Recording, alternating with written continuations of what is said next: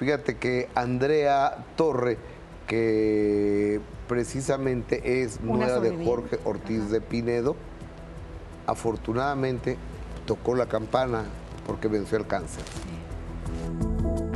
Tras haber ganado una batalla contra el cáncer de mama, Andrea Torre cuenta cómo la enfermedad le cambió la vida.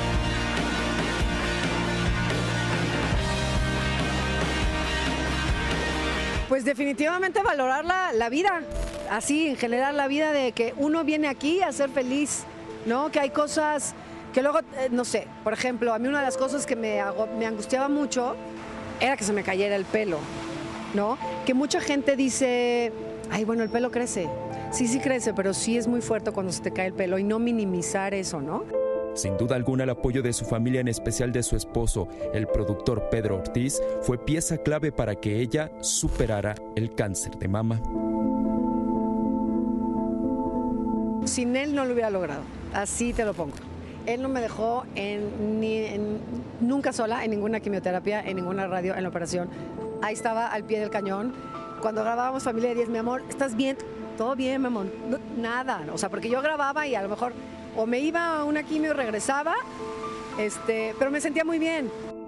Con el profesionalismo que la caracteriza, la actriz reveló que pese a la enfermedad no faltó a ninguno de sus llamados, incluso mientras recibía las terapias.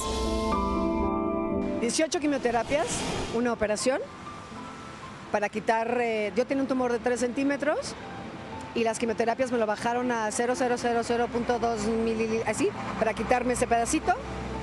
Luego 16 radioterapias y luego dos inmunoterapias. Pues muchísimas felicidades. Sí. El vencer a esta enfermedad es muy satisfactorio. Dios te bendiga. Ojalá no regrese. Cuídate mucho. Y Así cómo lo llevó en total discreción, ¿no? Sí, solamente Totalmente. con su esposo, su familia y después las amigas se enteraron ya que lo había vencido, pero bueno, le mandamos un beso y que esté muy bien.